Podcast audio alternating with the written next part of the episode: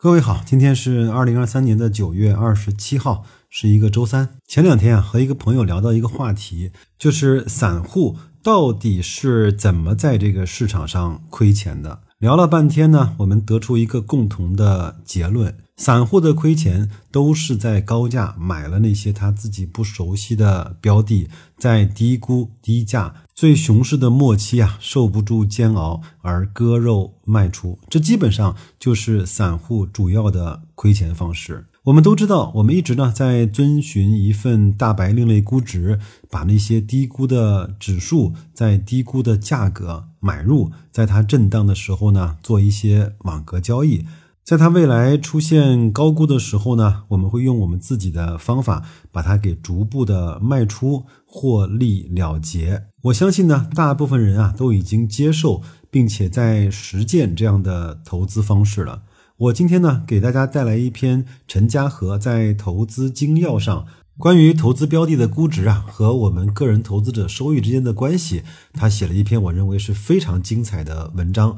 我想今天啊。给各位分享一下，我们先来问问自己几个灵魂拷问吧。第一个是历史上的股票指数估值究竟是怎么样的？在市场低估的时候买入和高估时候的买入究竟有怎样的区别？这种区别稳定吗？持有期的长短和买入估值的高低啊搭配在一起产生的回报率的偏差是线性的吗？A 股上证指数二十年的数据是否能够说明问题的？一切，二零零五年的市场估值低啊，是可能达到的最低水平吗？三十倍的 PE 估值到底算不算高？美国股市的历史估值虽然足够长，但是它的分布能够代表所有的市场吗？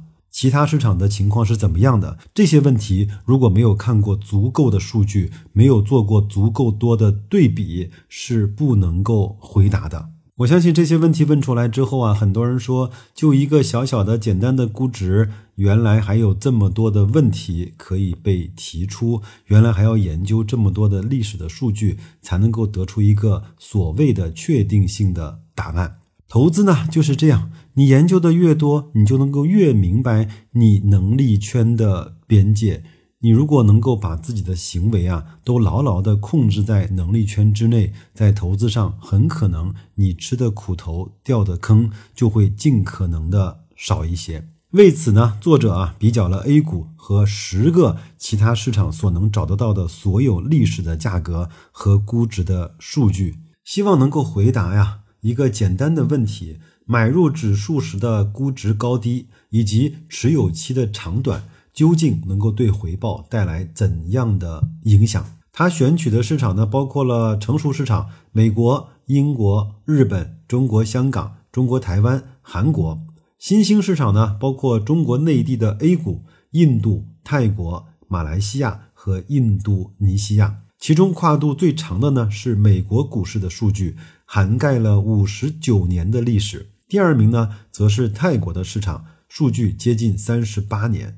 分析的结果呢，显示了一种它称为叫皇冠上的钻石的现象，在低估值啊与长期持有相叠加的情况下，叠加的效应会带来的回报率的增长是成倍，而不是线性的增长。相对次低估值、次长期的持有而言，它的增长不是线性的，而是呈几何的速度增长的。我呢不给大家去贴出来很多的研究的数据和表格了，直接把结论告诉大家。从全球的市场来看，只要分析的数据时间足够长，这种现象几乎一定会发生。作者说啊，A 股呢。不会成为国际规律中的例外。虽然我们的时间比较短，但是当我们看到整体的指数估值低的时候，以及在可能的继续下跌之下出现更低的估值的时候，很可能就是我们 A 股钻石时代的开始。作者呢也给我们了一个特别务实的提醒。当市场的估值降低的时候，当各种消息都很糟糕的时候，当我们有一千个理由来看空市场的时候，这个时候机会而不是风险正在慢慢的展现。各位想想看，难道就不是像我们现在的市场一样吗？作者呢给了我们第二个吐血的建议啊，就是永远别买的太贵。几乎所有的例子呢，都证明买入时候的估值对回报率的影响要大于持有期的回报。当买入的估值处于较低的水平时呢，回报率一般都会显著的高于买入估值处于比较高的水平的时候。但是呢，他说你拿一到五年和拿五到十年之间的区别，则没有估值之间的表现的差异如此的显著。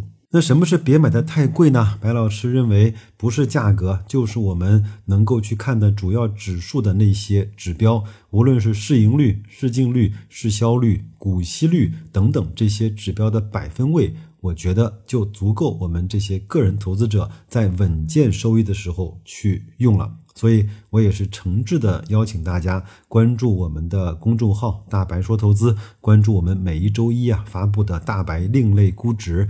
在那个表格里面，有可能就是我们个人投资者几乎全部的宝藏财产了。在这段文章里啊，他还告诉了我们一个有点苛刻的指标。这个呢是彼得林奇说的。什么叫不贵？不贵呢，就是 P/E 和 P/B 的乘积啊，最好不要大于三十。那我呢，在周一的大白另类估值里面的最后一列，我也专门的为大家添加上了这一行。我把我们追踪的那些指数 P/E 和 P/B 的乘积做了一个展示，各位看一看哪一些是在三十以下，哪一些是在三十以上的。作者呢自己也说，这个指标在 A 股来说相对是非常的苛刻的。接下来呢，他提到了一本书啊，叫《你知道的一切关于投资的事情都是错误的》。这本书里面呢，所说到了一个叫黑马甲的理论。